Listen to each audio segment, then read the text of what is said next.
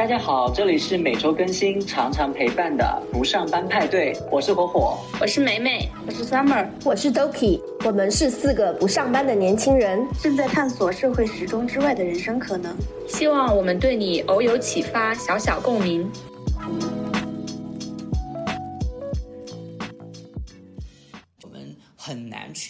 生理性别和社会性别进行一个分离，而且我确实觉得女性主义的发展就跟地区的差异很大。男生也可以哭，可以娘一点，我觉得没问题。所以我觉得他们说的都是屁话。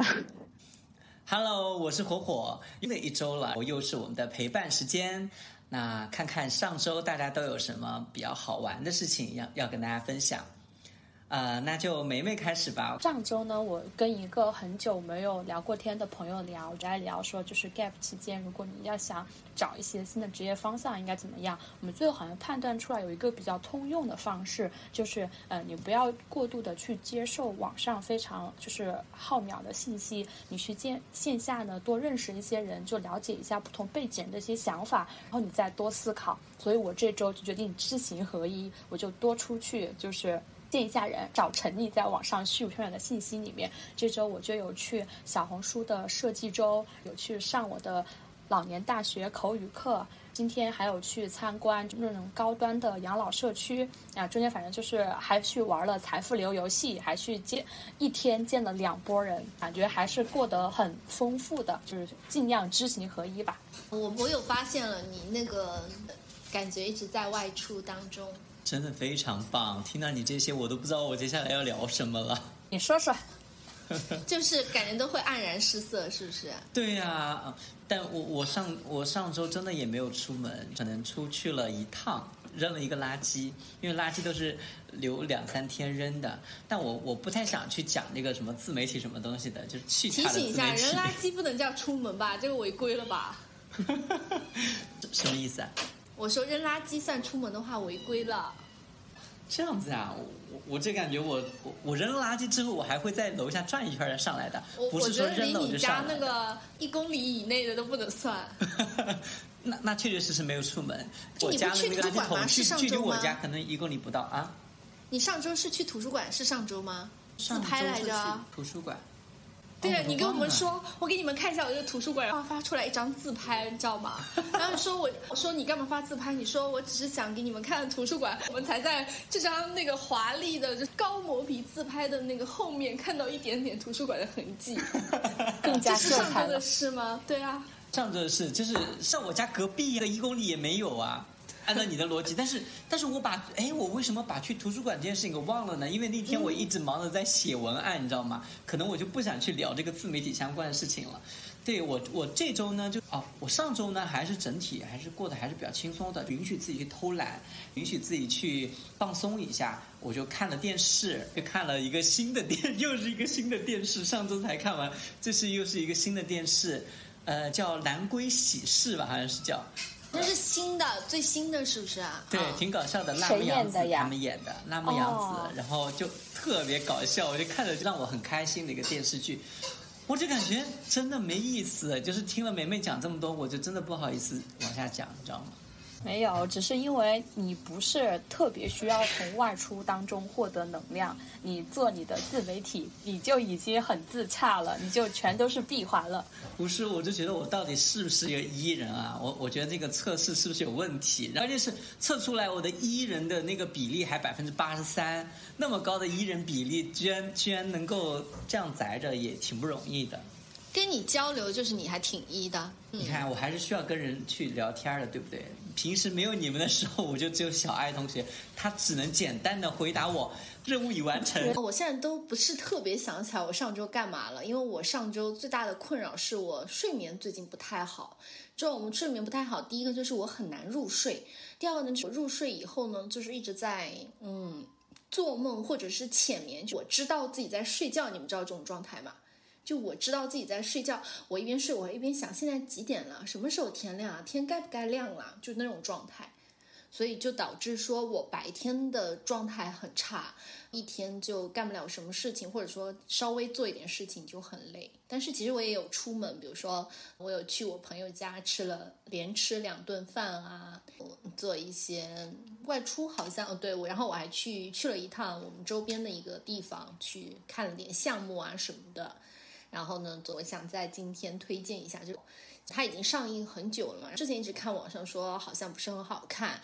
这个电影因为也有三个小时的时长，所以我就感觉说不太想看。昨天正好我同学约我一起去看，我就去看了。结果奥本海默好好看，你知道吗？如果说你们的周边还有奥本海默在播的话，推荐你们去看。我就不多剧透，但是我。在他身上看到了很多，嗯，作为在一个社会里面生存的人那种共鸣。我只能说，就是我最后确实有为为此流泪，你知道吧？我有在那个呃电影院里面差一点就想嚎啕大哭的那种。我就是深刻的，我特别理解这个人物，所以我觉得他特别好，就很值得看。诺兰还是 Y Y D S？好呀，待会儿就打开那个电影 A P P 看有没有。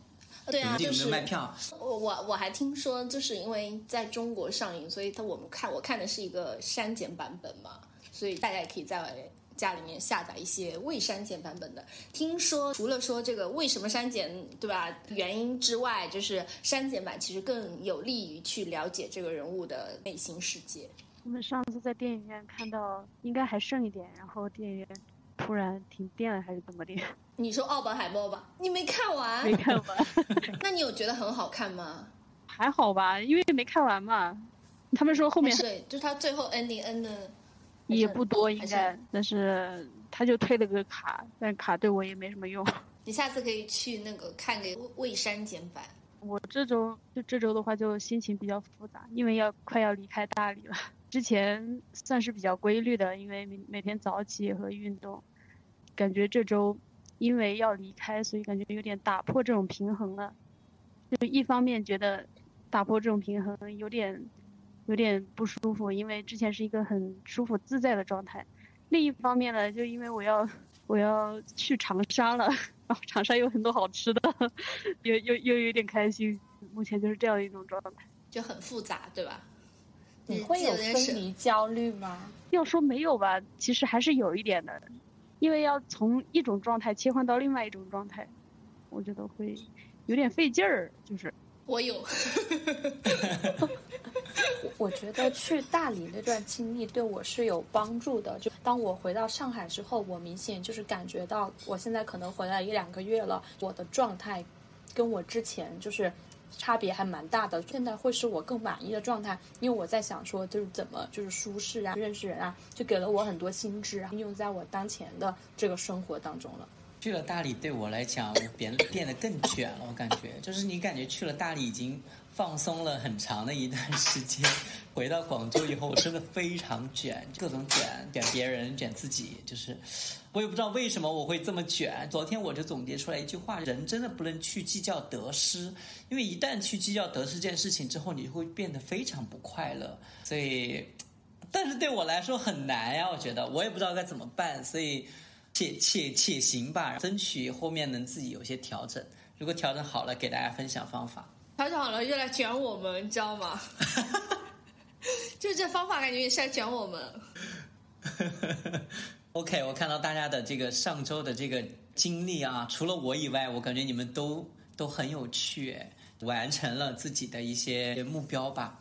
我感觉都有一些新的尝试，这个是非常好的。最近很多人都在讨论的一个话题，关于女性主义。这今天是由我来主持，所以呢，我会以一个主持人的身份来采访我们对面的三位女士，看看她们自己在关于女性主义、关于女性话题里面有哪些想跟大家去分享的一些经历啊。首先，我想采访我们三位朋友的第一个问题呢，就是你们自己在成长的这个过程中，有没有遭遇哪些理所应当是女孩子做的这件事情？就是有哪些？对女孩的一些刻板印象，在你们身上有发生过的，可以给大家去分享一下。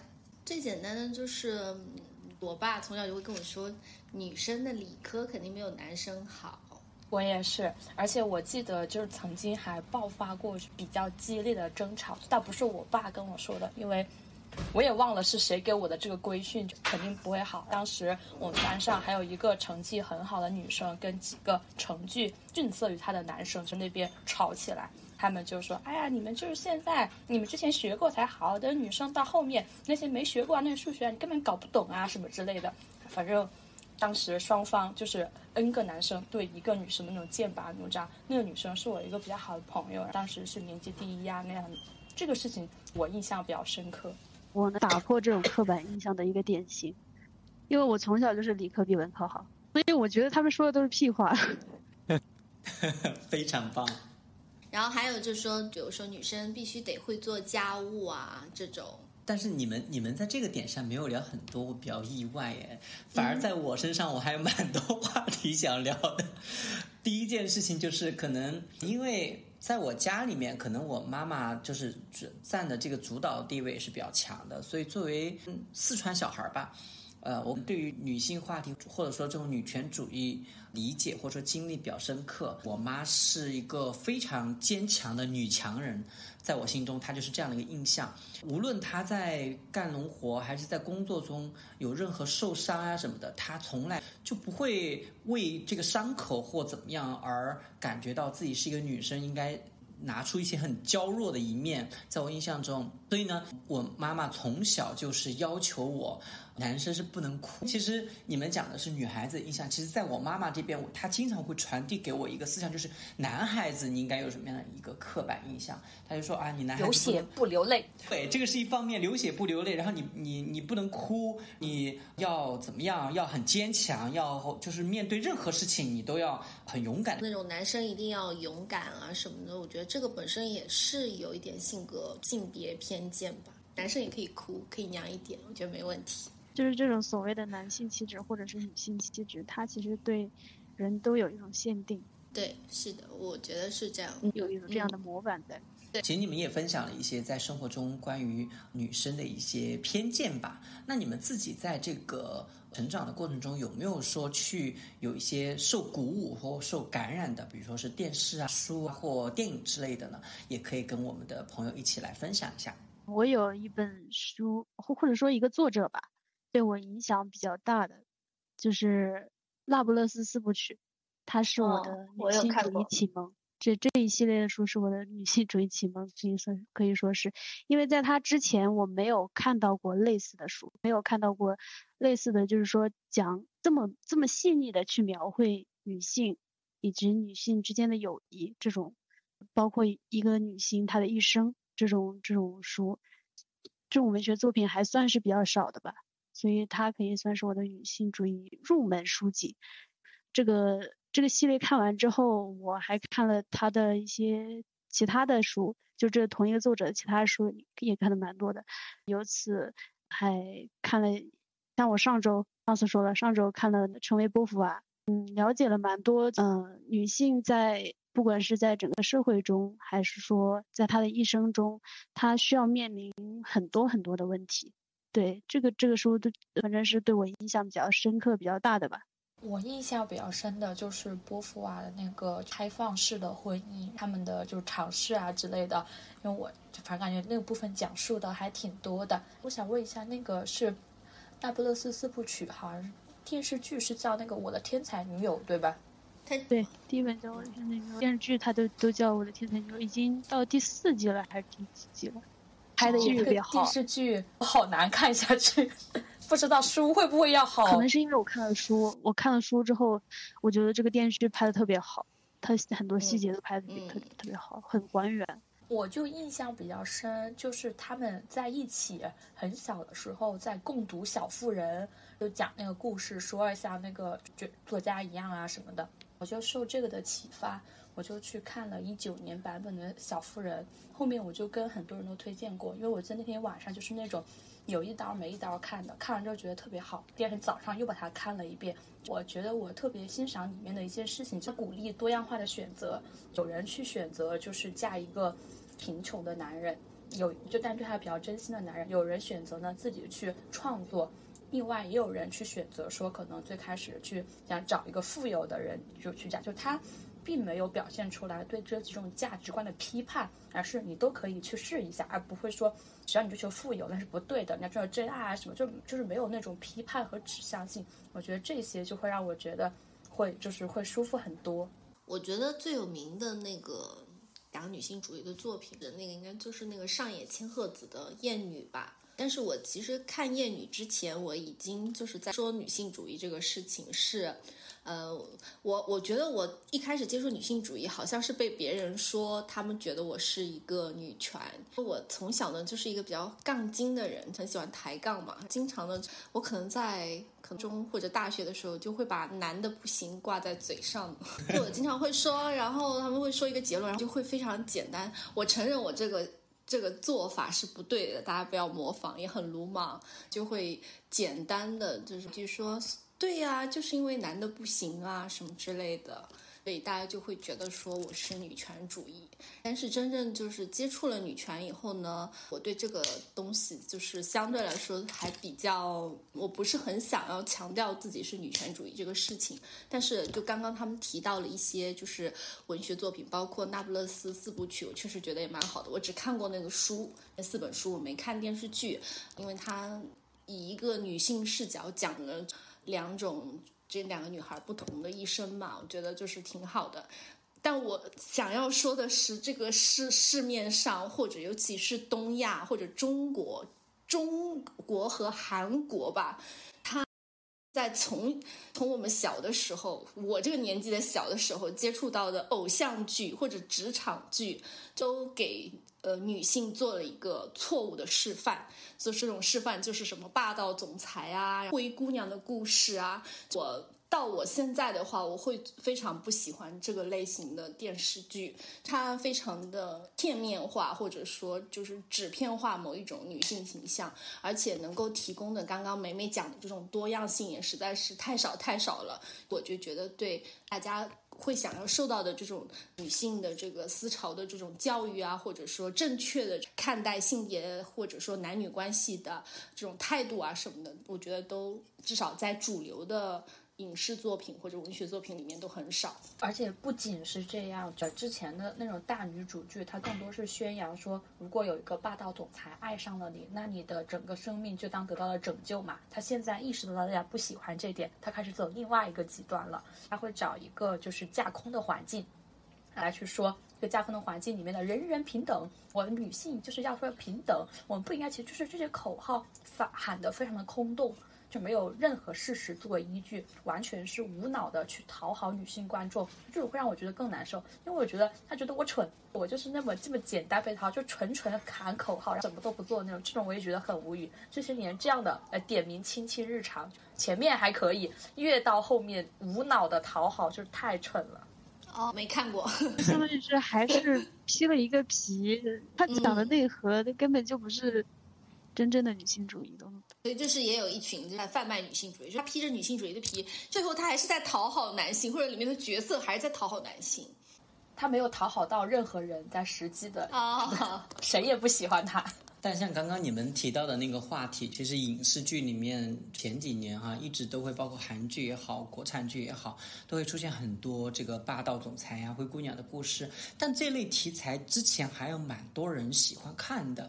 你们自己有没有说，也曾经也是那一部分看客，或者说你们有没有去研究过，到底是哪些人去看这类电视剧呢？或你们身边有人喜欢看这种剧吗？还蛮喜欢看这种剧的，我是喜欢看霸道总裁和小秘书啊，对这个富二代和灰姑娘啊。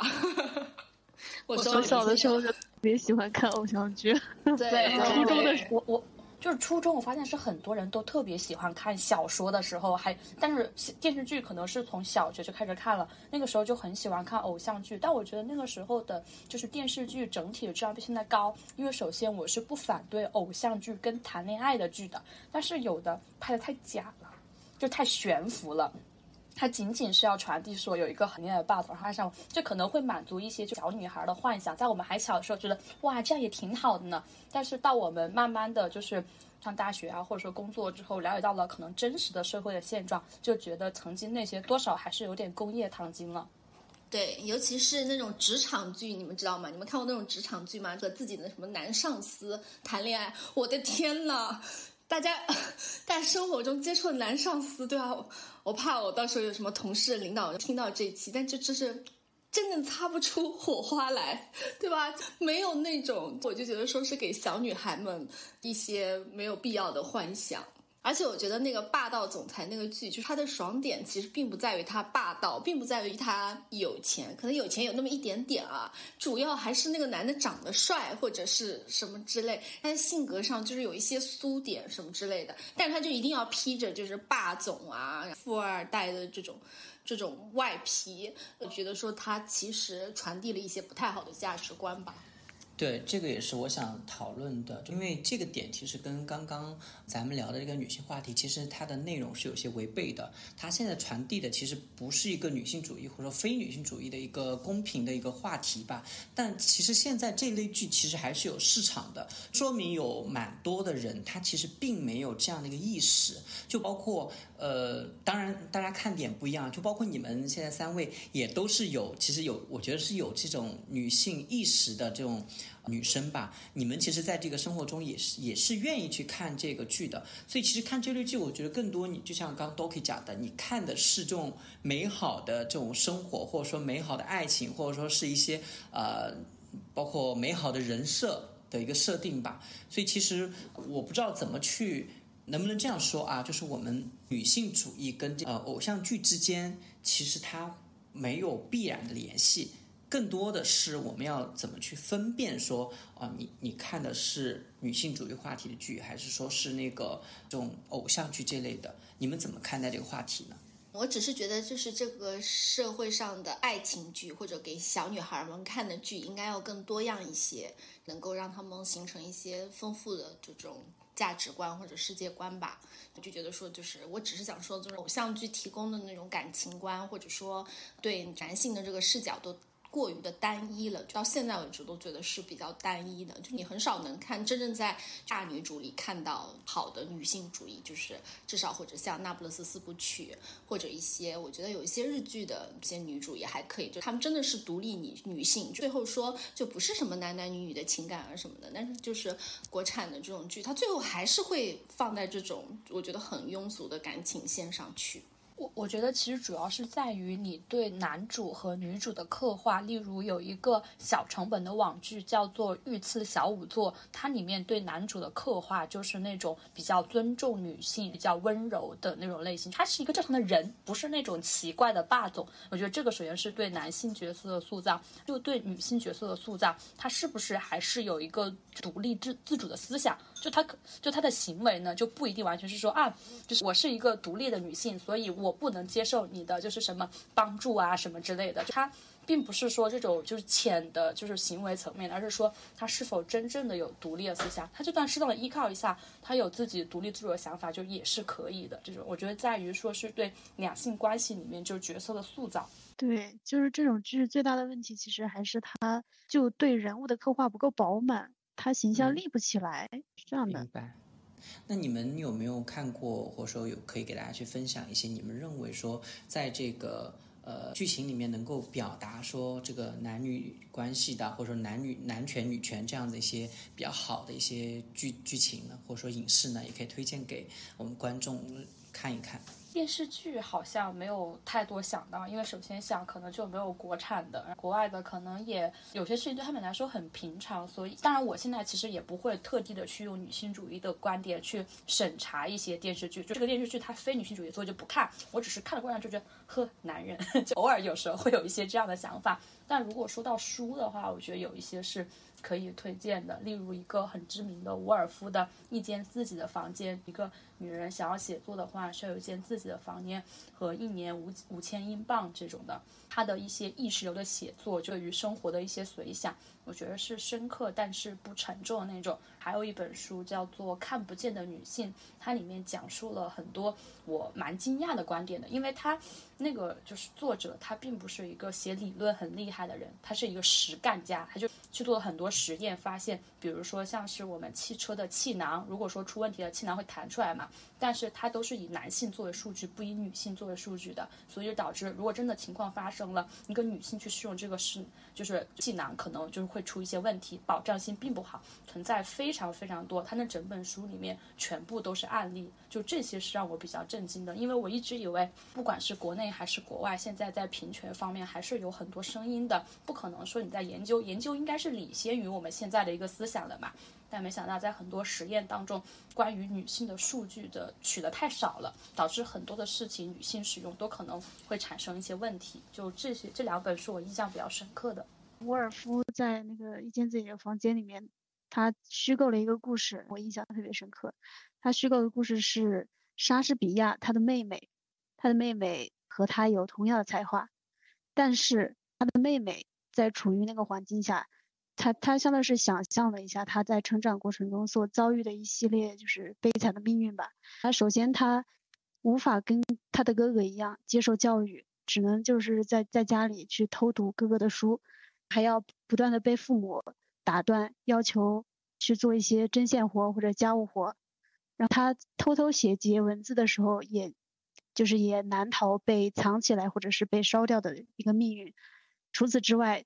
他还他还得拒绝，就是父母对他婚姻的安排。他呃，因为要要拒绝这个，然后他离家出走，离家出走，想想要去进那个演戏嘛，进那个戏戏院演戏，但是也遭到了遭到了那个戏院的经理的一些一系列的拒绝，最终就是他就比较悲惨，就是为了生存，他只能委身于戏戏院经理。后来怀孕了，后来。呃，最后在一个冬夜结束了自己的生命，这样子。其实我觉得，就是他通过这一系列的虚构吧，叫只是一个性别的差异，而不是所谓所谓才华上的一个差异，就能比较很明确的刻画一个女性在这个社会中需要遭遇到的非常非常多的困境。对，这个对我印象尤其深刻。嗯，虽然这个这个作品是写于好像是二十世纪二十年代吧，但其实。尤其是即使到了今天，我觉得很多东西，很多一些对女性的束缚还是存在的。女性主义、女权就是任重而道远吧。这，嗯，而且我确实觉得女性主义的发展就跟地区的差异很大。就比如在一线城市的话，因为女性可能去获得工作机会就什么的，并没有那么那么难，至少说可能比二三线或者山区里面要容易一点。就是怪不得，就之前张桂梅是不接受那个变成家庭妇女的她曾经的学生过来捐款。你越贫困的地方，就是越难的。相对发达一点的地方，因为它不那么的依靠劳力啊，或者说传统观念的束缚，是相对简单一、相相对容易一点的生活了。对，而且呃，我我我我还是分开来讲，我就觉得呃，欧美和东亚就还是也是差别挺大的。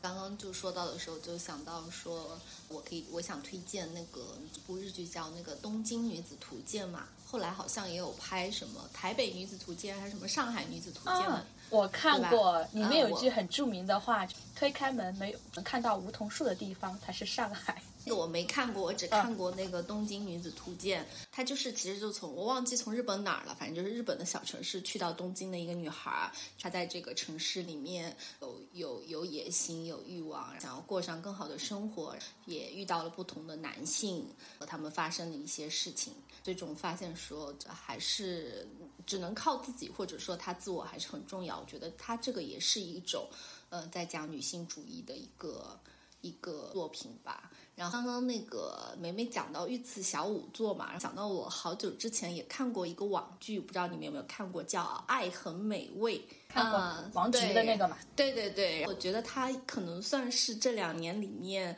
还算不错的。就他是好像有四个女孩的那个故事吧，然后一个还算不错的女性群像剧，因为它整个节奏什么的都还挺好的。另外呢，这个里面所有的男性都是陪衬，就是有些那种健身房的那种小鲜肉啊，有一些是不怎么行的那个男的啊什么之类的，那些男生都是相相边。或者配角，就他们的这个出现和角色的作用，为了都是为了推动这四个女性的成长，所以我觉得就是在国产剧里面，可以去看一下。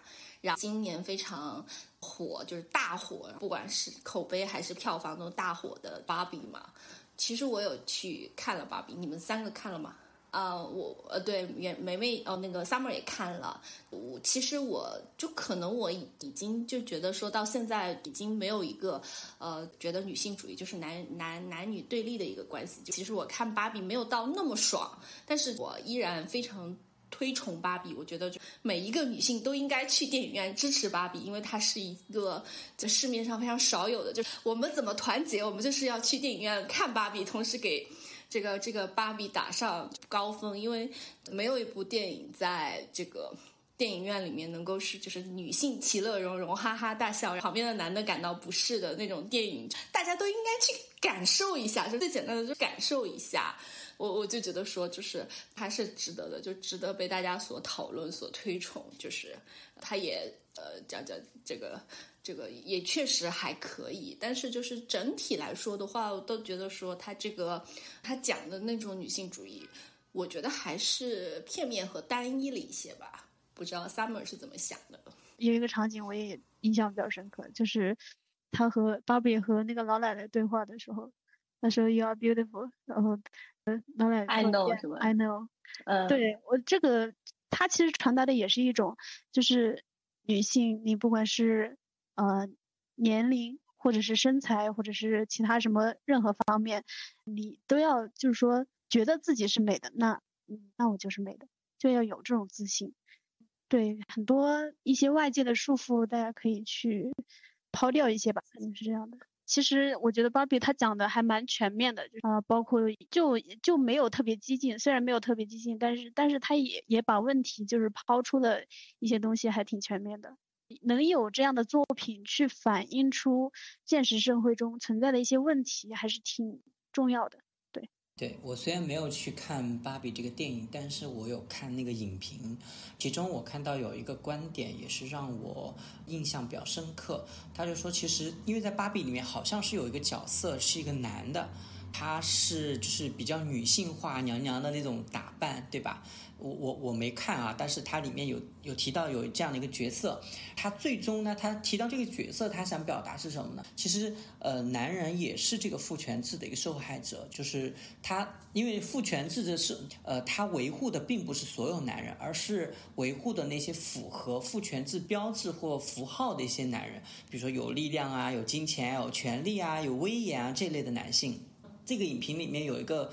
很重要的观点，他又提到了我们很难去把生理性别和社会性别进行一个分离，这也是刚才可能都都可以有讲到，电影里面会会有《爱很美味》里面可能会有一些展示的一些部分吧，就说我们生理性别男人跟女人应该怎么样，或者说社会性别的男人和女人应该怎么样，这个其实是很多人没有办法去把它剥离开来的，这个呢其实也很难，我觉得对于现实操作中。其实也很困难的，需要每个人都能够保持一个平等和平权的态度，才能够去让这男女的这平等有一个很好的划分。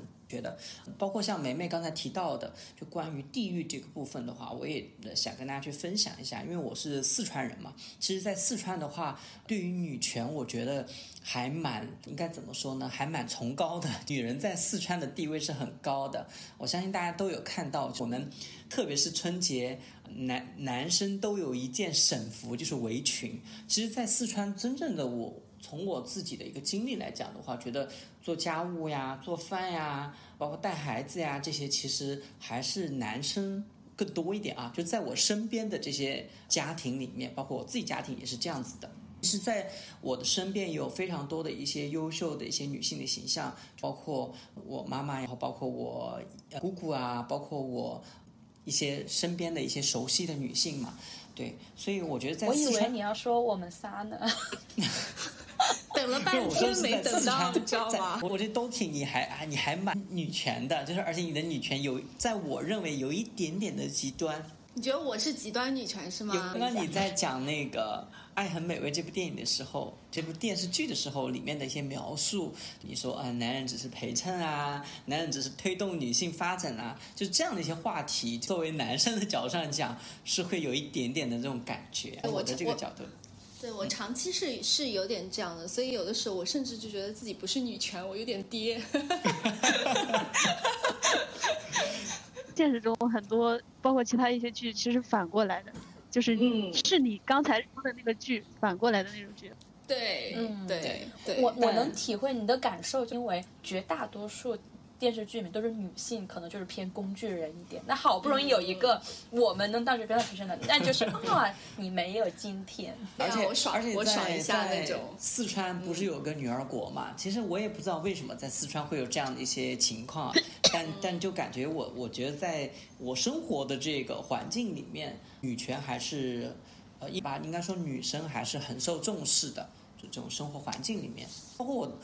呃，我之前也看到过一个啊、呃家居博主，一个探家，它里面有提到一个话题，就说男生坐着上呃坐着尿尿这件事情，对、哦哦，这样会比较干净，是不是这个意思嘛？对对对，嗯其实我我现在也是坐着尿尿的，就是因为我懒，你你也太把我们当自己人了。就虽然 不愧是我们的姐妹，对，虽然都跟我们一样虽然私房话我家里都跟我们基本上没有女生，但是但是因为上厕所爱干净就对我是觉得很懒，就不想去擦那马桶边儿上什么的，所以我都坐着尿尿。这一期的那个 show notes 我都想好了，火火，然后很好尿尿，然后空格，不是这样不火火和我们一样，空格尿尿，你知道吗？不是这样不你不要把观众就是当外人是吧？能听我们的也就是那几个熟人。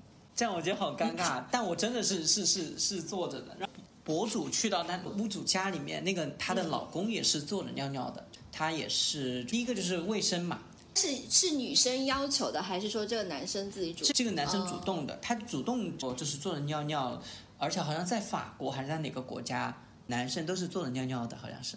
但是我我确实是觉得，就是随着就是社会受教育，其实一代比一代的男性其实是更注重男女平等的。你看，在我们的父母那一辈，基本上都是丧偶式的育儿，但是在我们这一代，我前两天去跟一个九零后的爸爸，就一群人一起吃饭哈，他就是他就是一直管他的孩子的，他也是那种比较放养型的。中间呢，就我们有次聊天，就说你这个可能好像是跆拳道还是什么学到几段了呀？他孩子就说七段。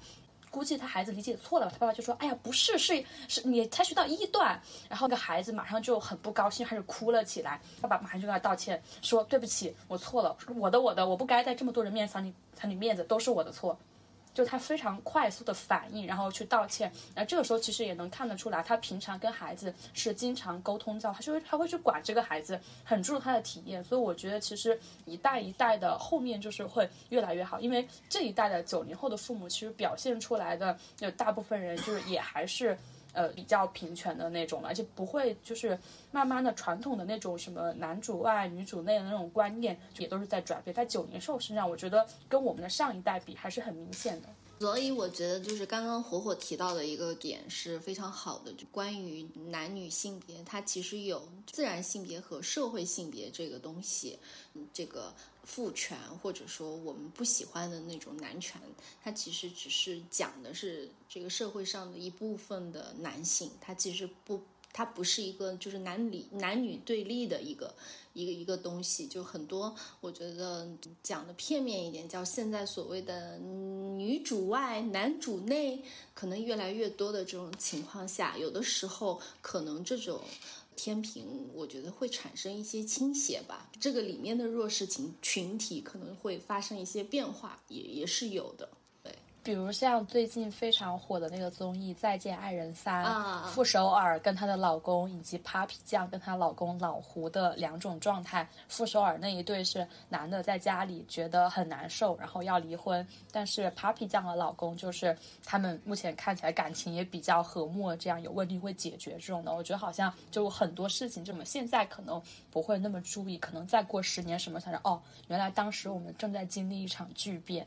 就社会观念等等方式都发生了很大。对，对所以有时候女权要求的并不一定是角色对调，而是一种真嗯正的平权、平等。是的，是平等对。那我我也有个问题很好奇，再采访一下你们，你们在自己的这个生活经历中有哪些呃遇到哪些行为，或者说哪些遭遇，让你立即就想要去反抗的？呃，或者说立即就想拿出女权的这个身份，或者说这个这感觉来对抗的事情吗？有遇到吗？之前有遇到职场性别歧视，对，因为我是技术行业，是嗯，他们就会有那种觉得好像好像在这个行业里面男的就是比较强一样，但实际上之前在我们公司的时候，我就是技术最好的那一个，所以才才会呃让我去完成那个任务，就完成那个任务的时候，对面给我对接的那个人就说怎么来了个妹子。是 听到这个话的时候，我就火火气就来了，真的是。嗯。他非常片面的用性别去看待你这件事情。确实，我觉得在职场里面，就是可能你所在的工种男女性别的占比，可能就对于你是否会遭到歧视这个事情影响是比较大的。比如我是做运营的嘛，可能过去的四五年里面一直都是女多男少，可能这个比例会到。就四就是四比一这个程度，所以我还记得很少有男生会有那种发言，偶尔有一次是一个山东大汉，我现在已经不记得他说了一句什么样的话。他说完那句话之后，四个女生站起来骂他。我现在就是只能记得当时那个盛况，他一下子懵了的那种状态。我成年以后可能表现出来的这个态度，我就一直还表现的挺用火火他话说，我也不知道极不极端，就还挺女权的。所以说，其实我在工作中很少有男的。来招惹我，就招惹我的话，一定会被我喷。但是，所以呢，或者说我建立了，我给自己打造了一个女性友好的小圈子。我不喜欢的那种男性，很少能靠近我 一一米范围内。但是呢，所以说令我激会激怒我的，关于就是这种。性别对立或者对女性歧视的很多都来自于我的家庭，我的爸爸，还有我们家的一些男性亲戚，就是他会说一些非常冒犯我的话，我会在那个时候就是暴怒。我就记得我那时候已经，我应该已经过三十岁的有一年的冬天，这是一个很小很小的事情，但是他激怒了我。是当时我们在一个亲戚家吃饭，我爸爸一直在那边喝酒，但是我当时觉得时间有点晚了。我就去跟他讲，我说你那个只能再喝半小时喽，半小时以后我就要回家了，我不会等你的。我就跟我爸爸讲这个话，我觉得还好吧，我只是给他规定了，因为之前我就跟他说，你今天晚上不要喝酒了什么之类的，然后就走了。我离开桌的时候，就听到对面的一个男性，他应该是我们家的一个远房亲戚，比如说是什么我阿姨的嗯表叔之类的，就我我也不是很认识的一个男的。他就说，在我们家，要是我女儿跟我讲这个话，马上一巴掌甩上去，就在我的背后讲这个话。我觉得这个不是很小的事哎，因为这个说的还蛮过的。对，然后我就当场歇斯底里，真的可以用歇斯底里，就是当时整个就是我都能，我现在我说出来这个哈事情，我都感觉我那个肾上腺素在往往我脑子上冲，你知道吗？当时就是歇斯底里，暴怒，你知道吗？然后就跟他说：“我说我现在改主意了，但是我没有这么平静啊。我说我改主意了，我现在马上要走。如果你们不走的话，因为当时是我开车去的。我说如果你们不走的话，你们今天就留在这儿吧。我就马上就是去那个就下楼开车。”他们就冲下去拦住我的车，那个叫什么来着的？那个就我们家就有很多亲戚冲下，因为在我阿姨家嘛，就很多亲戚冲下来，妈妈就我妈就拽着我的手说：“啊不好，就是闹得太难看了，说你给我个面子，再等我们一下什么之类的。”我说：“你们那个叫什么的，就给。”那个，那谁来考虑我的感受呢？什么之类的？我说我马上就要走，我等你五分钟。五分钟以后，就我我妈妈和我爸爸两个人就下来了。但是那次就是给我，其实对我的伤害还挺大的。就是，但是我事实上，其实当时我事后又有点反思，说我值不值得为这么一个，呃，我根本不会去多接触的一个男性，就是这么的去生气的这件事情。但是，就是这件事情真的是我我我觉得很过分。是的，我觉得你当时生气的话是一种自然反应，但是过后的话就不要让这个事情气着你就行了。对，你现你刚刚那么说，其实我也会有这样的。就我今年五一回家，我家不是开麻将馆的嘛，那不就经常请人吃饭什么之类的。有一次就聊说旅行呀什么的，我爸就说我之前出门旅行比较多啊，就有个我不认识的男的在那边说。女孩子老出去玩干什么？好好准备嫁人啦，什么什么之类的。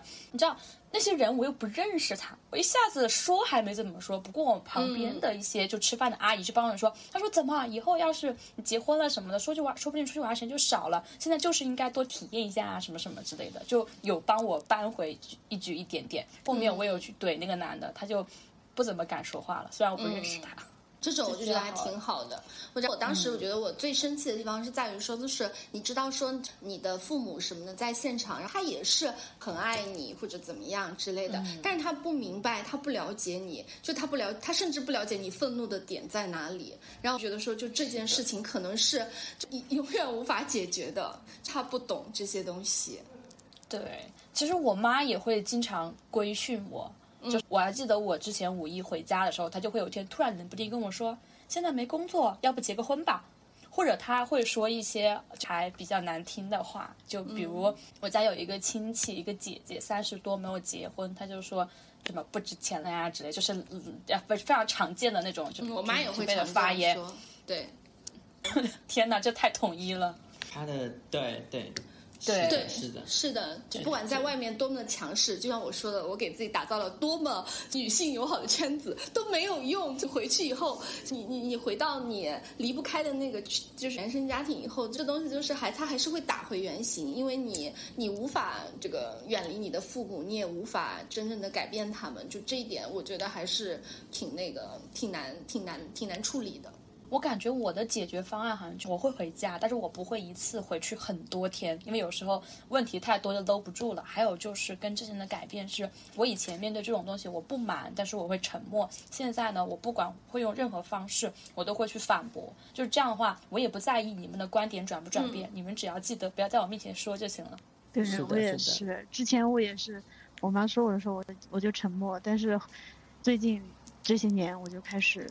只要他说什么，反正我 我一定会坚持自己的观点去反驳他的，要不然他总觉得他是所有都是对的。对，这个我这个我觉得很好。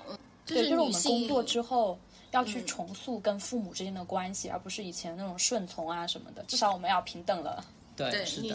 而且这个东西不仅在女女女性身上发现，作为 男生也是一样的。就是回到家里面，我刚说了，我妈在家里面的一个地位什么的。她也会经常就是会讲一些有的没的事情，真跟，其实我觉得他们那个年代，因为我们都算比较同龄人嘛，我觉得他们那个年代的人的这个不一定哦，火火，美美可能不把我们俩当同龄人，还一样啦，你们只是教比较少的同龄人，有很多需要值得去改变的。但是呢，呃，梅梅刚刚说那话也很好，我没有办法去改变他们的思想，就只能说你做好自己的状态就好了。我觉得这个也是给到大家一个解决办法吧。我相信可能在听这个我们内容的很多朋友也都会有这样的一些问题。因为这些问题呢，就像啊，都可以也在讲，这这些东西是你没有办法逃离的原生家庭所带来的。所以现在为什么对于原生家庭的救赎啊这类话题也很火，也是这个原因。多多少少大家都从原生家庭有会带来一些或深或浅的一个伤害吧。对，嗯，所以我现在最大的感触就是说，就是嗯，不管说女权，现在就是大家不是也会有的时候男的讨论起来会有点贬义，他们会把它。改成拳头的拳什么的嘛，我就觉得说你不要害怕给自己打上女权的标签，你就是一个女性主义者，你应该大大方方的，就是告诉别人，呃，用自己的力量去。为自己和别人创造这种边界感，就是他知道说什么事情是他这样子说是会冒犯你的。我觉得说，如果每一个女生都这样站出来的话，这个世界就会变成一个就是性别更友好的世界。对，反正女性主义者是我现在就是从身份认同的角度来说，是我最认可的一个身份。嗯，对，就大家要去认可这个身份，更多的人去认可了这个身份以后，才会就是微小的，就是每每每个人就星星之火嘛，就每个人都站出来的话，我觉得就会创造更好的世界的。就这两年的我最大的感觉就是这样的，越来越多的女性主义者去去冒出来，它一定是利大于弊的。虽然说肯定也有各种激进的，有些用它来对过犹不及的，嗯，对，有一点，嗯。对对，同时我们要宠爱像火火这样的男性。对，没有我后面我想说，其实无论是男生女生，其实关于女权男权这件事情，所有人就是在这个社会上生活的人，所有人都应该去尊重和去平等的去看待吧。啊，虽然我们很难去分辨生理性别和社会性别，但是只要每个人你去维护自己，无论是男生还是女生，你都能够勇敢的去做自己，勇敢的去维护自己的权益，勇敢的站出来发声。我觉得，当大家都能够这样去做的话，这个社会也会越来越好，也会有更多人去理解说，你可以为自己讲话，你可以去做一些你想做的事情。对，只要不犯法的事情，大家都都是可以去做一些自己喜欢的事情就好了。那我们今天也跟大家去聊了女性主义、女性话题，有希望有更多的朋友能参与到我们的讨论里面，可以在下方留言啊。如果你对呃这件事情或我们聊的部分有一些不同的看法，也欢迎跟我们沟通。不上班派对呢，已经在小宇宙、网易云、喜马拉雅等各大平台上线，欢迎大家订阅收听。如果你也喜欢我们节目，更欢迎把我们推荐给你的朋友，我们下周再见，拜拜，拜拜，拜拜。